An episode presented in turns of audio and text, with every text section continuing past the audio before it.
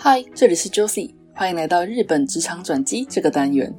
在这里，我会跟你介绍在日本工作的勇者们，以简短访谈的方式分享他们的职业、生活或者转职故事。访谈中也会提到他们认为在日本工作、生活最好具备的特质与建议。如果你也打算到日本工作，或者你也是在日本工作的勇者们，我猜你会喜欢的。嘿，还不快来听听故事要开始喽！嗨，欢迎来到今天的 WIJ 日本职场转机。今天邀请到的是在日本工作的台湾女孩 Smile。Hello，Hello，I'm Smile。怎么突然说起了英文？对啊，在正式进入访谈之前，先问一下 Smile 为什么叫 Smile 好了。哦，就是因为这个，应应该是说我小时候小的时候，国高五专吧，还是国中的时候，反正我就笑，就是放开心大笑的时候，就会笑得很夸张，然后就是。都会一直笑，很无聊的事情都会笑，就笑点很低的人，所以后来就同学、好朋友就直接叫我 Smile，然后这个名字就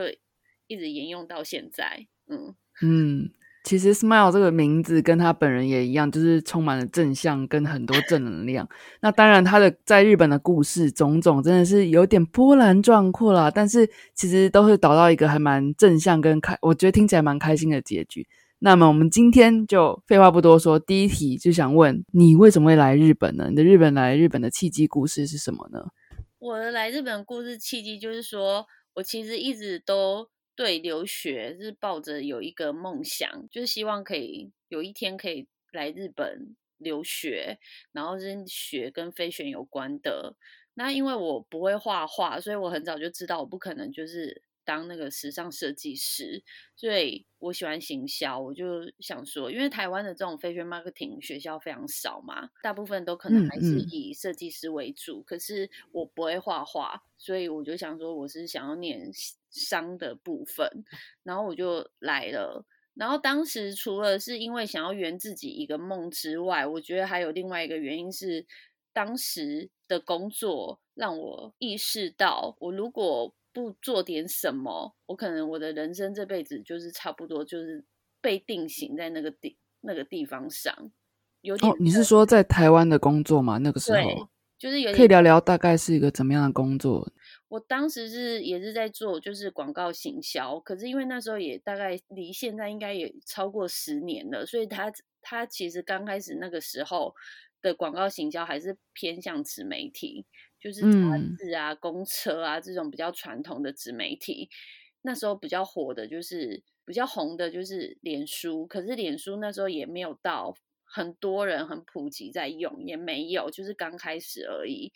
然后我那时候是负责一个日本化妆品品牌的台湾代理店的行销，然后我的工作内容其实有点杂。我除了要做广告行销宣传之外，我其实还要负责讲。当这个产品的讲师，当时觉得遇到的瓶颈就是说，我虽然就是在这个地方做行销广告，我是有学到一些东西，可是我其实一直都希望自己可以再更往上，但是我发现我我没有东西，嗯，我自己可能不足，不管是英文啊，还是行销的知识啊。我觉得我是不足的，我那时候就会觉得，我如果不出来学点东西，或者是出去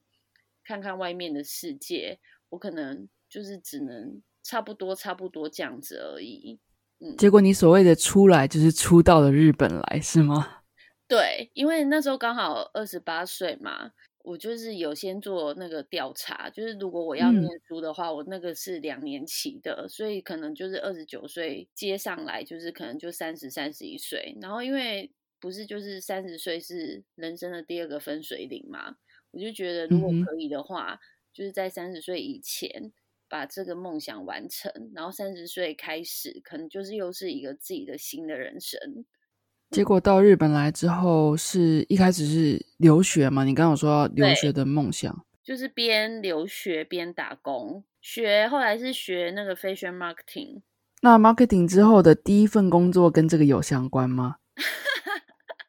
我不能说完全没关啊，但是就是有一点插到边，差别有。我其实主要的工作内容就是当时就是台湾很流行那些 Viv 杂志什么的嘛。然后我当时就是很幸运的朋友介绍我到一间就是讲谈社投资的，就是 A P P 拍照 A P P 的公司。嗯，然后那间日本 A P P 公司其实有点像是现在的 I G，只是它是日文版。然后他那时候做的很大。对，然后因为当时就是我刚才有提到，讲坛社有投资他们，等于是说他们要帮讲坛社做一些宣传跟曝光，就是在那种数位方面，因为可能一般的传统的纸媒体，他们有一些东西没有办法马上做，他们也不懂，没有那个人，所以那时候我们公司就是有帮拿他们的投资额的工作，其中一个工作就是帮他们，譬如说 Viv 啊、Wiz 啊、某球啊这些时尚杂志，因为他们有。在我们的那个照片软体里面有他们的官方账号，等于是说利用官方账号去帮他们宣传，就是杂志的内容。当然不是整本杂志啊，就是只要选重点。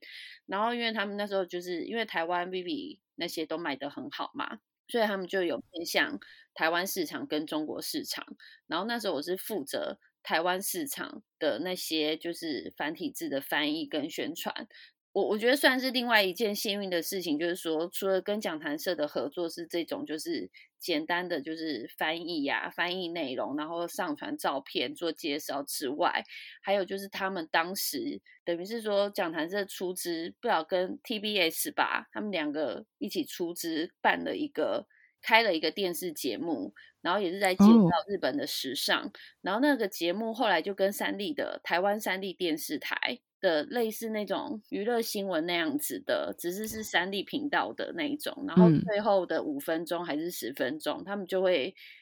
等于是说跟我们这边合作，然后露出日本的最新流行的单元特辑。然后那时候我很幸运的是，我有参与就是特辑的提案。哎，感觉你的工作是很多人梦寐以求的工作，人在日本，但是却做跟台湾相关的工作。这个工作你做了多久呢？我其实应该是说，呃，我是还在念书的时候，我就进去公司实习，所以如果是加实习到正社员的话，大概有一年半。可是因为后来这间公司就是我刚才说的嘛，他们是新创，然后就是拿投资额，可是最后没有，最后那个关没有没有过，所以后来这个公司就解散。那你也面临了要找下一份工作的命运吗？对，而且我很衰的是，我那。就是人生第一张日本的工作签，我拿不到三个月，我就要被迫转职。哇，你是怎么找到下一份工作的？就是当时我觉得我老板，就是我刚才说的那个照片的那个老板，我觉得他是算是还蛮负责任的好人。因为当时我们的员工好歹也有三四十人、四五十人，其实蛮多人的。然后那时候最后最后就是他可能想要继续撑吧，他就后来他就是。他只留几个业务跟几个工程师，其他部门人他就全部裁掉。然后他当时给我们的条件是，可以选公司不帮你找下一份工作，可是公司可以帮你开非自愿离职书，所以你可以去领失业补助金。另外一个条件是，公司帮你找下一份工作，可是就是用正常离职的方式。因为我那时候日文不好，我就觉得我没有办法自己去找工作。我需要老板 帮我找工作，所以我是选择第二个，因为毕竟我也不是日本人啊，我也我就算拿到什么失业补助金，我觉得我也不会拿到很多，而且那就是那要自己去找工作，我当时我觉得我不行，我没有办法。然后我的梦想是希望就是说，如果可以的话，我希望就是至少在日本工作两年。他就说好，那我我会帮你找，可是你也要有心理准备，就是说下一份工作可能也不一定是正社员，可是我会想办法让你有工作。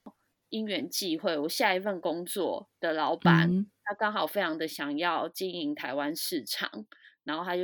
限定台湾人，因为要写繁体中文，要做过跟时尚相关的工作，或者是然后我就去应征，然后也是就上了。哇！其实听到老板还会帮忙找工作之前，我就觉得这个真蛮蛮不错的，就是很少有这件事情。那刚好找到下一份工作，又是你自己的专业、你的经验。嗯，那这一份工作你又持续了多久呢？这份工作就是因为老板当时开了两个媒体，一个是网站。文章的网站媒体，然后另外一个他是做动画影片媒体。网站的那时候就是老板经营的有声有色，然后反正就是最后我们那间公司被买走了，被另外一间非常非常大的公司买走。被买走了之后，新公司他其实他只想要留日本部门，他对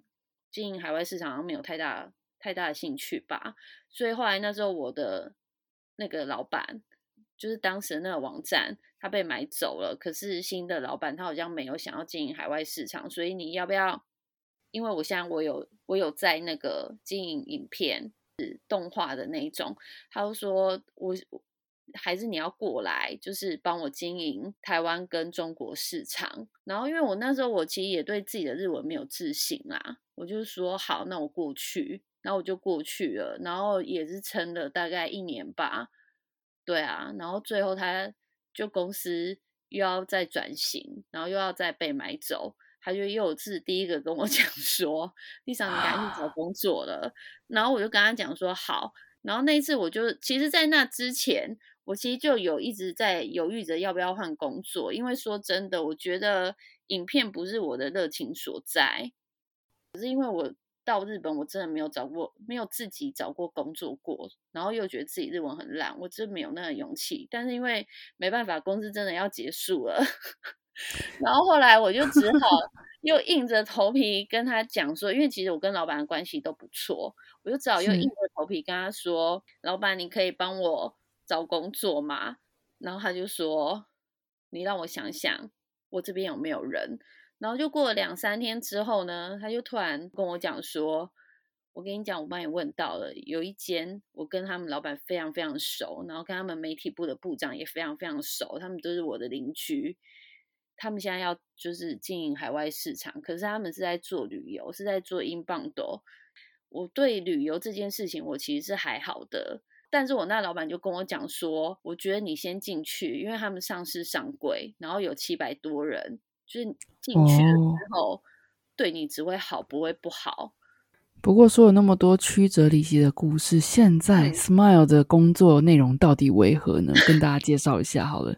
我现在主要的公司是制造业，然后制造生产业，然后就等于是我们公司自己有自家有自己在生产自己的品牌的商品。然后我主要的工作内容是负责数位广告行销，然后因为我们。有卖自己的东西嘛？所以我们有就是自己的那个平台，电商平台。所以我就除了做数位广告行销之外，我也有帮公司的电商平台做宣传。对，目前是这样。然后我要再就是再跟大家分享，就是其实我找到又找到了下一份新工作。等等等等等等，你 你那个现在制造业这间公司任职了多久？大概两个月而已，两个月没关系。这个边未来关于未来计划这边，我们待会呃后面有可以访问你的地方。这边我们先拉回就是你求学阶段好了，因为呃就我所了解，你求学阶段跟毕业后辗转有做过几份工作嘛？像你刚刚有分享过的，那你在文章中有提到说，其实你有很多不安感跟不知道自己的方向到底在哪里。那最后很多那种迷惘的时候啊。嗯，你也有提到说，其实一开始你决定来日本，那家人不是很支持这边，嗯嗯，你是怎么处理这样的情绪，跟怎么样让自己怎么样有比较有勇气跨出这个这舒适圈？我觉得在我来日本之前呢，我觉得可以这个这一题可以分三个 阶段来讲。我觉得就是大学刚毕业的时候，就是二十四到二十六岁的时候，我是人生最不知道我的未来要做什么的时候，所以我的工作就是换来换去。然后当时我觉得，因为我身边很多都是家里蛮有钱的朋友，所以他们可能就是不是留学，就是从小在。国外长大的，然后那那一阵子，因为大家都大学毕业，所以很多都是从国外回来。然后那时候我就跟他们相处了之后，我觉得他们给我带来的很多的崭新的观念，他们就会让我不管是我他们跟我讲的，他们就会跟我讲说。没有，你就还是要做你自己喜欢的工作啊！这这么无聊，就不要，这不适合你啦。你找的什么工作？你找的什么快递工作？你一定做不久啊！这这么无聊。就是他们除了会这样跟我讲之外，还有就是我跟他们相处，然后他们是真的就是都在做自己的事情，可是不一定是主流的哦，也不一定是在办公室里面。这有一些可能是在做美术展的策划，就是有很大的展才会去策划的那种，然后不然就是有一些就是他就是是设计师，发型这设计师，可是他认识很多就是艺人，然后也赚的比一般办公室领薪水的人还要多。然后在当时，除了这些朋友的刺激之外，我觉得还有就是。我觉得那时候就是很年轻吧，就觉得我再怎么换来换去，我也才二十六岁而已呀，我就觉得没有什么好怕的。那时候就是还有另外，就是现在回想起来，我觉得还有一个还蛮好的，就是说我一直换工作，所以其实我认识很多人。对，然后我又会有很多的同事，那有很多的同事，大家换来换去，你就会又认又换越认识越来越多。我觉得就是这样子的那个你的人脉圈就会慢慢的被你累积起来。那你刚刚其实提到你的呃，你受刺激的朋友，其实他们都有个共同点，就是他们都在做他们自己热爱的事情，所以也刺激到你说你接下来来日本也要学你自己喜欢的事情，找你喜欢做呃热爱的工作。那你确实也在文章中提到说，你热爱是写作、文字工作者、媒体的运用，还有就是像是你比较专精的这边，像是 fashion marketing 的地方。嗯，那我这边想要请问你啊，你会建议别人说找到自己的热情或兴趣，我知道很重要，但是你会觉得说这事情一定要跟你的工作上结合吗？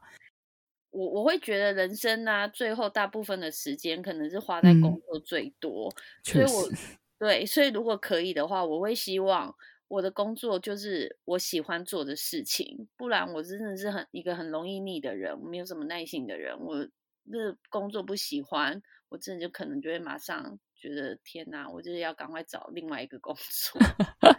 这样听起来，Smile 是很喜欢一个持续挑战新事物的人。那这样好像新创公司特别适合你哈。我这但是又很矛盾哦，新创公司就是我觉得还蛮适合我的，可是另外一方面就是新创又比较不稳，所以我是常常就是介在这个矛盾之间，觉得最终还是要看你当时的目标，你是给自己定什么样子的目标。如果你只是一个短期的，你要短时间的累积你的很多的实力，那当然就是新创。但如果你就是觉得，我没有这段时间，我只想要累积我的收入，然后稳定的收入的话，那 maybe 你可能就是去比较大手啊，或是对外资啊，嗯嗯嗯，对。那回到你刚刚爆炸性的发言，在这边现在任职的公司两个月，然后要换工作了，对，这边想要聊聊关于你的未来，说说未来好像有点遥远，其实也就是你这几个月会发生的事情。你目前的规划是什么？我觉得就是呃，工作方面的短期的话，就是因为下下家可能是五月或六月就是正式开始，那我希望就是说剩下半年可以让公司成长到就是一定的规模，然后也可以把那个未来要负责的商品可以就是更加打开日本市场。对，然后中期的部分的话，就是当然就是希望明年就是。嗯，可以换更大的办公室之类的，然后招更多的人，然后赚更帮老板赚更多的钱。那长期工作的部分，我觉得三年内我应该是不会离开日本，因为对啊，因为也已经在这边八年，第八年了，所以就是如果现在走的话，我有点太浪费，因为还是想是永住权的，对对对，哦，想申请那个，嗯嗯嗯，对，就想申请，因为不然。也被压榨了这么多年，好像有不申请白不申请的感觉。对，所以就是三年内应该都会想要还是在日本。可是做什么工作的话，当然如果可以帮这家即将要入职的那个下家公司，可以帮他在三年内经营的更有声有色，我觉得这没有什么不好。那三年之后呢，还是会希望自己。有机会可以创业吧？能够稍稍透露一下你的下一家？因为你刚刚提到说你有对于下一下一任公司的短期、中期、长期的一个考量，是个怎么样的公司吗？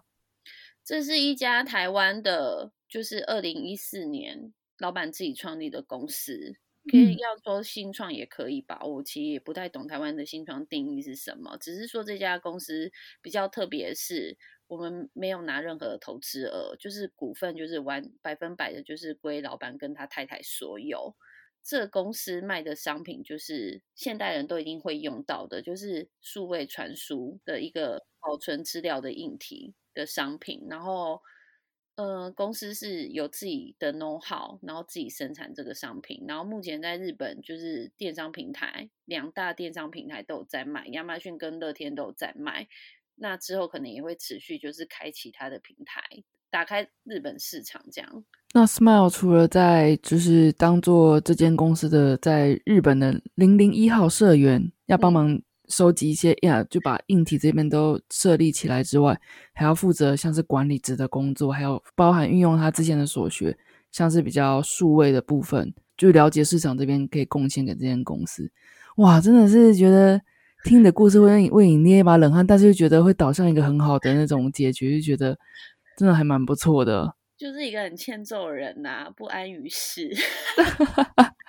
不过这样子的人生也才有趣嘛，就像你刚刚说的，就是看你的选择。要嗯拉回来的是，就是刚刚有问说，就是求学阶段的那个工作跟情绪，然后二十四岁到二十六岁，就是可能就是仗着自己年轻没在怕，就觉得人生还有很多时间可以让我浪费。二十六岁到二十八岁的时候，就是。终于发现，原来自己是对广告跟行销有兴趣，就确立了目标。就像刚刚最一开始有提到，就是说，哎，可是好像又遇到了瓶颈。做了两年之后，又发现这样下去也不行。当时的情绪就是一直在一个很纠结的状态啊，因为二十八岁真的是一个很尴尬的年纪。你要么就结婚生小孩，就是往那条路走。你要么就是在你的职业上面就是有一番突破，或者是你就是可能要当职业女强人，或者是做自己喜欢做的事情。所以其实那时候真的是很迷惘。然后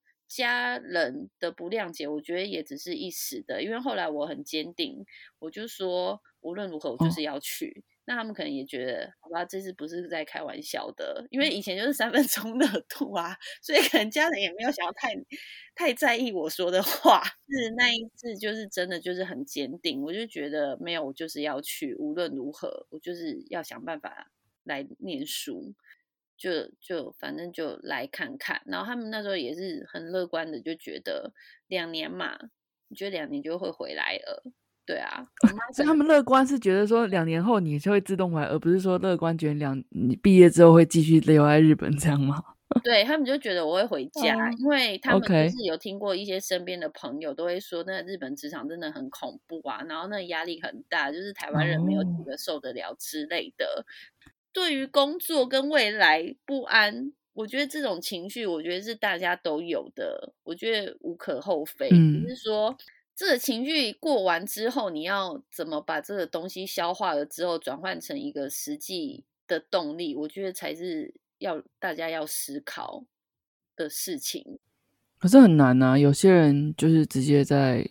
工作里面沉沦，就是啊，很难，现在很难找工作啊，什么之类的。对啊，所以我觉得就套一句很俗气的话，就是有心就有力，可能就是心还不够吧，所以力量也不到那。就可能待的地方还不够地狱，所以你还没有那么的想要脱离地狱。就是像男呃男女朋友交往，他就是因为还不够渣，你还伤的不够彻底，所以就还不想跟他分手那种感觉一样。你打的比方非常 好，对啊，就觉得反正就还可以再这样子吧。就大家都会很懒得换啊，我觉得这真的是无可厚非，对啊，只是说。这个情绪不是就是你就只是让他发泄发泄发泄，可是这情绪发泄久了之后就没有变得没有意义，但是又没有改变。我觉得当时就是可以 push 我让自己一直往前的，就是我可能真的就是很想要离开那些环境吧。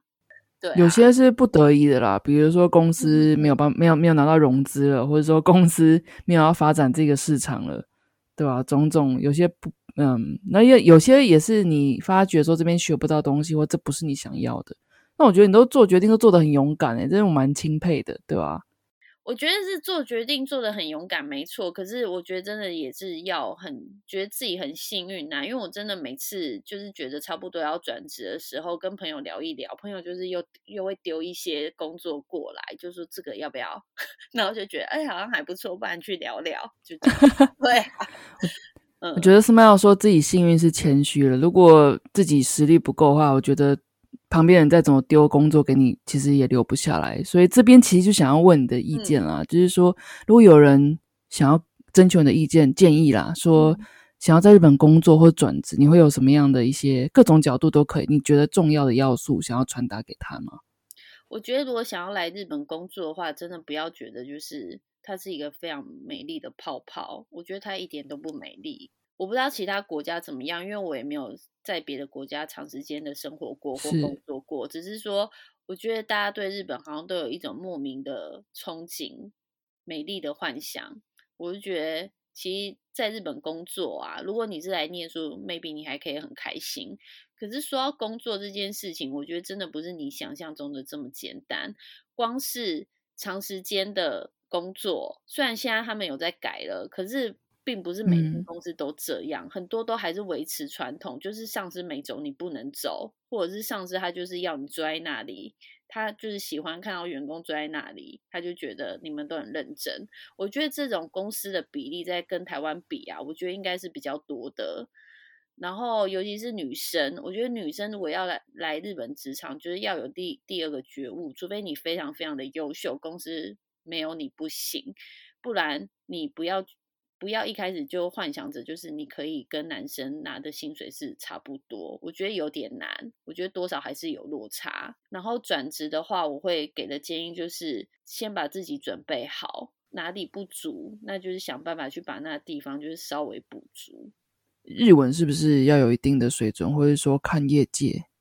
不见得要有一定的水准呢。因为我说真的，我觉得日文不是很好啊。我发现就是有时候，当然他们不会马上的觉得你怎么样或什么的。可是如果你是真的要进到一个正式的公司，你需要跟日本人开会、做对谈或简报，或者是讲提自己的意见的时候，我觉得你的日文没有一定的水平啊，你觉得没有办法。完整的表达出你到底想做什么事情，你讲不出来，所以你就会丧失机会，这机会可能就会被别人拿走。对啊，了解。哇，我觉得听众听到这边，一方面会钦佩你的工作经历之外，一天一方面听到你 给大家的建议，会不会觉得 打退堂鼓了呢？我觉得就是日本应该不会找我代言。我觉得你会有这样子的一个建议，也是你个人经历过来的一个想法嘛？我觉得这是也蛮有参考价值的啦。对我觉得其实我蛮赞成来之前不要带太多那种粉红泡泡的幻想，对。但是就是平常心啦，来之后体验，每个人体验都蛮不一样。然后，嗯，就就就就是这样子啦。对，在日本工作的人真的是勇者哎，真的都是嗯。对，回到刚刚，就是除了你的工作内容要完整的呈现你自己的想法之外，需要用到日文很重要。我觉得还有另外一点就是说，你如果日文说不好的话，其实你很难跟同事交朋友，或者是跟外面的人、外面的日本人交朋友。当然也是会遇到好人呐。沟通也会受限嘛？对对对，我觉得最主要就是沟通受限。幸运的是，大家都没有太在乎我的日文程度这件事。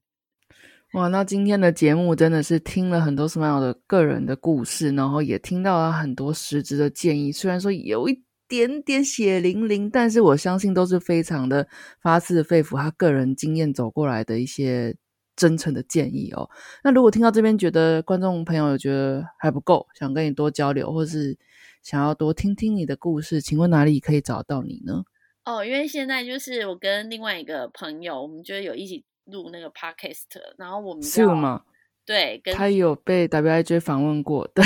对，然后反正就是跟他就是一拍即合，就是开了一个 一直在没有啦，我们就是在跟大家分享日本生活的。Podcast，那就是更要分享一下啦！来来来，什么 Podcast？叫做《东京任女子》，然后我们每周会更新一集，那希望大家会喜欢。其实我们就是都聊，哎，但也但是还是以生活跟职场比较多。好的，《东京任女子》，东京就是 Tokyo 的东京，任就是任性的任，女子。那这个《东京任女子》的那个 Podcast 的 link 我会放在 Show Note 里面，有兴趣的观众朋友、听众朋友。建议去听哦，然后另外一位主持人也是之前 WIJ 的日本职场转机 Podcast 有访问过的 Sue，就是那个苏文棉的那个 Sue，所以他们两位我听过，我非常喜欢，那我也是他们的忠实听众。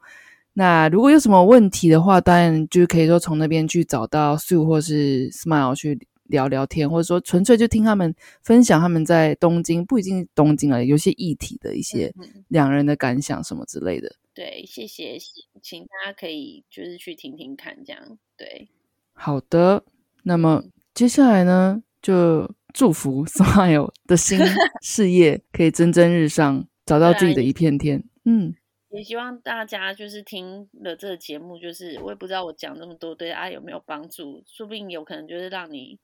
想了之后不想了也说不定。但是就是真的想清楚啦，因为我就觉得人生真的只有一次。很短，对啊，能做自己开心的事情，我觉得还是比较重要，让自己保持开心，尽量每天 有点难，但还是要努力，对，加油，撑下去。希望大家听到这边不要不敢来日本工作，